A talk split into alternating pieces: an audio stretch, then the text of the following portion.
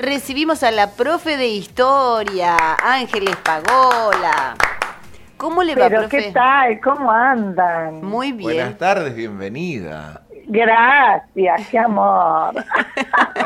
Es que los dos nos, Deben haber hecho los deberes, por eso es todo tan Sí, dulce. sí, nos olvidamos una cosita, una hojita Sí. nada más del trabajo práctico. Ah, bueno, una hojita no hay drama. Va. No hay drama. Ah, Qué ¿Qué bueno. podrá hacer? Habíamos Un fruncido. 9, un 8. Ay, bueno, viste, hay que decir la verdad. Sí, siempre la verdad Eh, por delante. La verdad. La verdad siempre paga más que la mentira. Claro, y sí, porque ya cuando te vienen a decir, si te dan vueltas, te mienten, ahí ya, mm, no, no, no, pero la verdad, no, la verdad que no, no, Y no tiene lo patas hice. cortas. Exacto, Exacto. exacto. Bueno, ¿cómo No le va, tiene profe? patas cortas. Muy bien, ¿y ustedes? Muy bien, acá estamos Comenzando hablando. septiembre. Sí, Ay, septiembre, el mes de la primavera, Sí. Sí. de reiniciar cosas, de quemar cosas que ya no sirven para, ajá. para este, digamos, en el hemisferio norte, la primavera, que corresponde al 21 de marzo, el 19, los carpinteros quemaban todas sus, este, sus trastos, todo lo que les había sobrado, porque había que reiniciar. Es una vieja costumbre porque es el día de San José, el 19 de marzo, que era carpintero, ¿no? Ya sabemos, pero digamos venía de, a- de tiempo atrás, este, de alguna costumbre germánica, de del cambio de, de mm, equinoccio, porque es el equinoccio de primavera.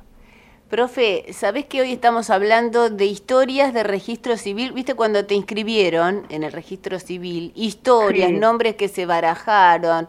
eh, Ah, y a mí, lo mío fue, mm, no, eh, yo un día le pregunté a mi mamá cómo eligió Sí. mi nombre y dice que tenían el pensado para varón y que dos o tres días antes que yo naciera, porque en realidad en esa época vos no sabías cuándo ibas a nacer. Claro. Porque, pero este, daban una vuelta a la manzana alrededor de la plaza acá con mi papá en auto y dice que mi papá le dijo, ¿y si es mujer? ¿Y si es mujer cómo le ponemos? Y surgió María de los Ángeles y quedó. ah, Ahora mi abuel, mi mamá, eh, la fue a anotar, vos no sé si sabés que antes, la si iba la mujer a anotar al, al hijo o a la hija, eh, era cuestionada si era realmente casada.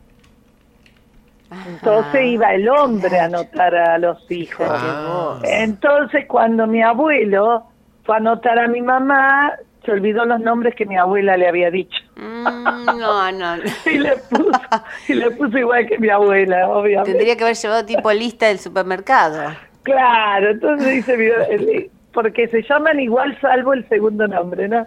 Entonces dice que la del registro civil dice, bueno, a ver, este, ¿qué nombre le ponemos? Y bueno, entonces póngale como la madre y cambiaron el segundo. Ay, me muero. No, fue muy cómico.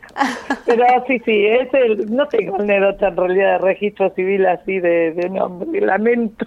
No, pero viste que después te vas a acordar de alguna también, ¿no? Pero igual esa es, una historia, eh, eh, o de conocidos, o esto de que nacían un Sí, día y se sí. anotaban a los 10 Bueno, días por ahí, sí, y bueno, te figura otra fecha de mi- nacimiento. Bueno, mi, mi abuelo, eh, ahí me hiciste acordar, uno de mis abuelos nació por un lugar que ya no existe, que es Lum, ahí por la- entre la Dulce y Juan N. Fernández. Eh, mi abuelo Pagola nació por esa zona y lo fue a anotar su padre como, no sé, un mes después. Pero le aceptaron la fecha de nacimiento Ah, verdadera. bien, bien. Eh, después, todos están anotados, digamos, eh, un mes y medio, dos meses después, por cuestiones de que se vivía en el campo, ¿no? Pero les aceptaban la fecha verdadera, sí, sí. En este caso aceptaron.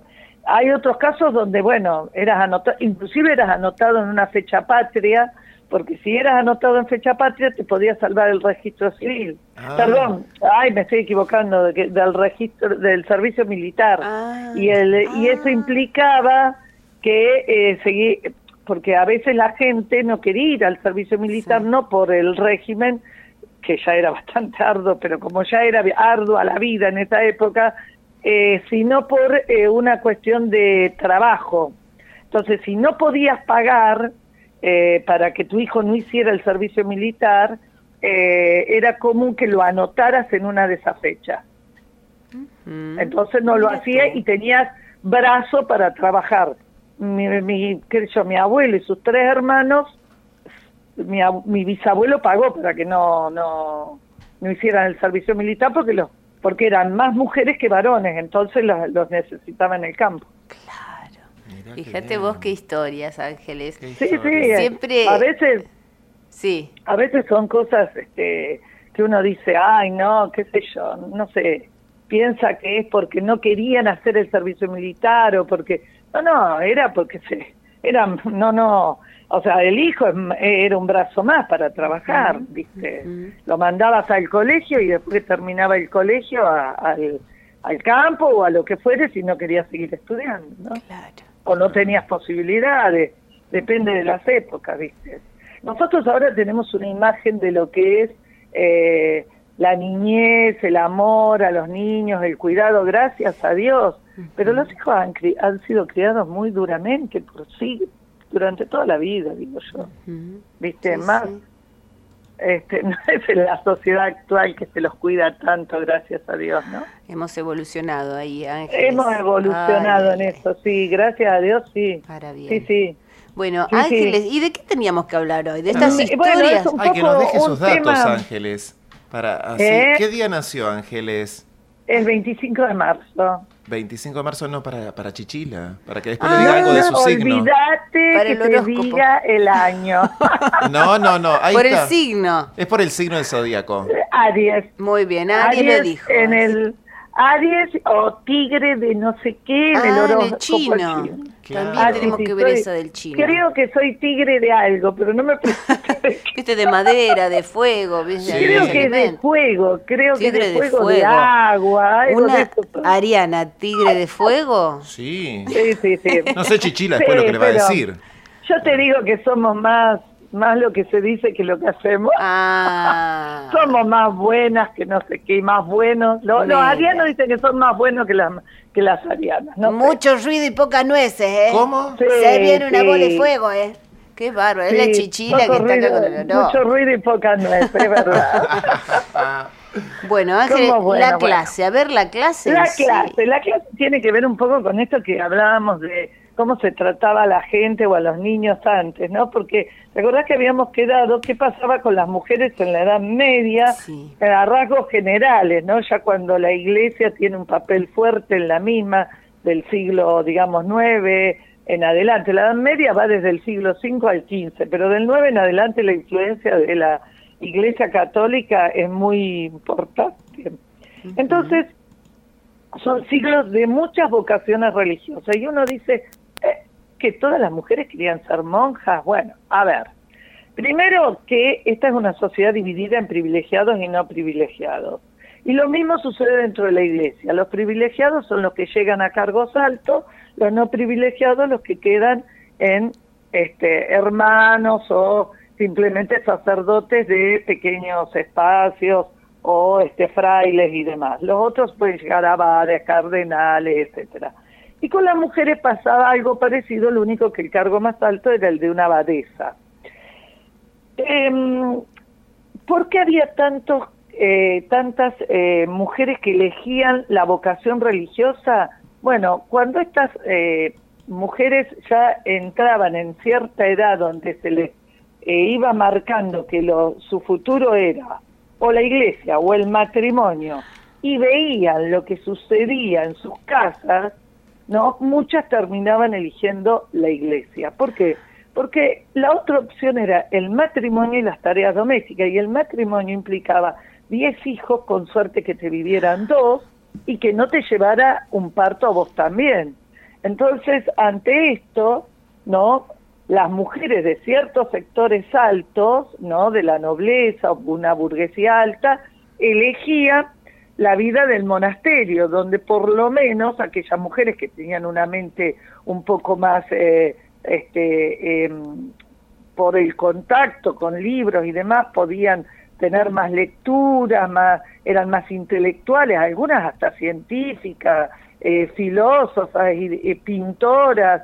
Bueno, hay un sinfín de, de, de actividades que les permite la vida del monasterio que no les permitía la vida del matrimonio. Así que bueno, estas mujeres van a entrar y ah, ¿cómo se sabe el nombre de algunas de ellas?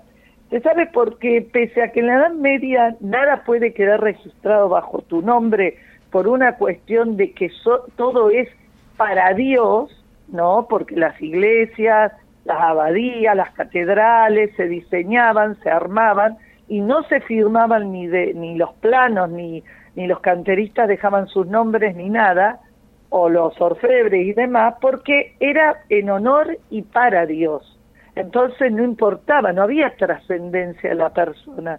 Pero estas mujeres se las ingeniaron para dejar sus nombres en algún pequeño eh, retazo de pañuelo pintado, en algún este escrito que se puede leer hoy de otra manera y se interpreta que ahí está la firma, eh, eh, eh, dibujadas ellas, aunque no sean autorretratos porque la media no se pintaba con modelos, sino que se copiaba una cara y se hacían todas las caritas iguales y todos los cuerpos iguales, ¿no?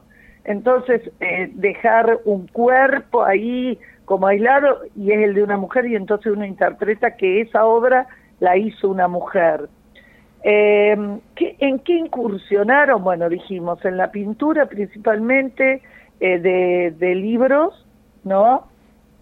También eh, fueron botánicas, fueron anatomistas, fueron filósofas y también es real que una vida monacal, en algunos casos muy encerrada, la llevaba a trascender un misticismo que a veces eh, hoy podría ser considerado, podría ser tratable, ¿no? Pero en aquella época eh, decían, bueno, esta mujer se volvió loca, no era así, ¿no? O bien, bien, no era raro los brotes místicos teniendo en cuenta que eh, algunas de ellas pasaban periodos de abstinencia alimentaria producto de las pautas que marcaba la iglesia, ¿no? O la orden monástica en la que estuvieran. No sé si quieren que les diga algunos nombres de estas mujeres. por favor, por favor.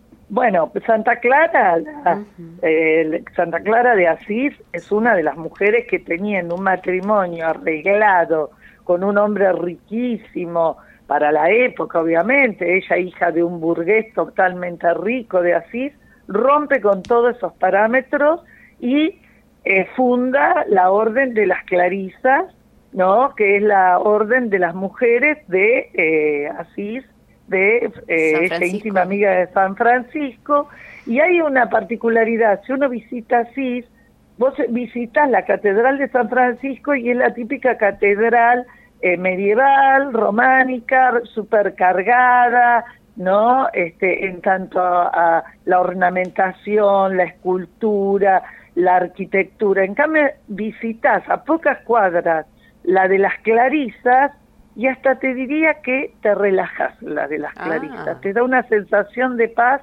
porque es piedra, madera y nada más. Y a lo sumo algún, entonces como una cuestión ahí de, de viste, de venir de tanta imagen, de tanta cosa y entras en ese espacio y hay algo de místico ahí. después tenemos a Herrada de Lamberg, en Alemania hay muchas de ellas, Herrada de Lambert, Hilda de Maschede, eh, Ende, Ende así, Sabina von Steinbach, eh, y hay una particularmente, Hildegarda de Vincennes, esta mujer, Hildegarda de Vincennes, por si sé que a vos te gusta buscar en, el, la computadora, eh, este, y me parece genial eh, que también es en lo que hoy es Alemania, porque tenemos que tener en claro que en esa época era el Sacro Imperio Romano Germánico, estaba dentro, o sea, ese Sacro Imperio Romano Germánico, ahí a ver. Sí, sí, sí. Ah, dio, el PIB de, dio el PIB de ah. dos y media. Ah, bien, entonces rapidito. Eh, esta mujer eh, fue polifacética abadesa, dice física, filósofa, naturalista, compositora, poetisa y lingüística de eh, la etapa medieval. También eran otros los tiempos, eh, en fin, no es lo que nosotros estamos acostumbradas a, a ver una mujer hoy. ella fue una mujer muy, eh, una religiosa bastante libre en cuanto a que le permitía a sus, eh, a sus monjas eh, los cabellos sueltos, con coronas de oro decoradas con cruces, velos de seda, anillo de oro en los dedos, era mucho más abierta que eh, otras abadesas, ¿no?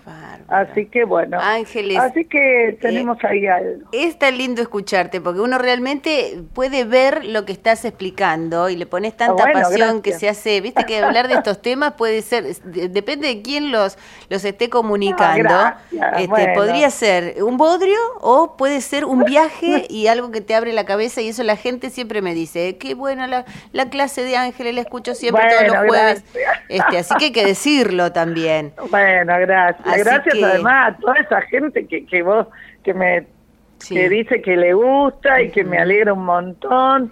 Este, y bueno, siempre dispuesta a que si te tiran un tema, lo, lo charlamos. Qué bueno, también Qué pueden proponer eso. temas, eso está bueno. Está Mira, bueno. Mira, este acá, este justamente Nélida, con el tema que hablábamos anteriormente, dice Rubén nació, es su marido, el 6 de mayo y está anotado el 20 de junio por ser madre soltera. La vida lo encaminó a ser militar después, fíjate vos. Mirá vos, sí, bueno, además no sé de qué edad sería este señor, qué edad tiene, pero era bastante común eh, muchos que entraban a hacer el servicio militar después quedaran enganchados en otras épocas, ¿no? Eso que sí, es muy- eh, lo del 20 de junio me llamó la atención, ¿no? Ujú, 20 de junio, Día de la Sí, Bandera. como decía, este, fechas patrias. sí, fecha patria, ¿no? Bueno, Ángeles, Sí, un sí. placer como siempre. Bah, por Gracias favor, por esta un clase. placer el, el mío. Y el aplauso Gracias. Chacarera. Un beso grande, profe. Un besote, Sergio, besote, bollito. Gracias. Chau, chau. Ángeles chao. pagó la nuestra profe de historia, qué lindo.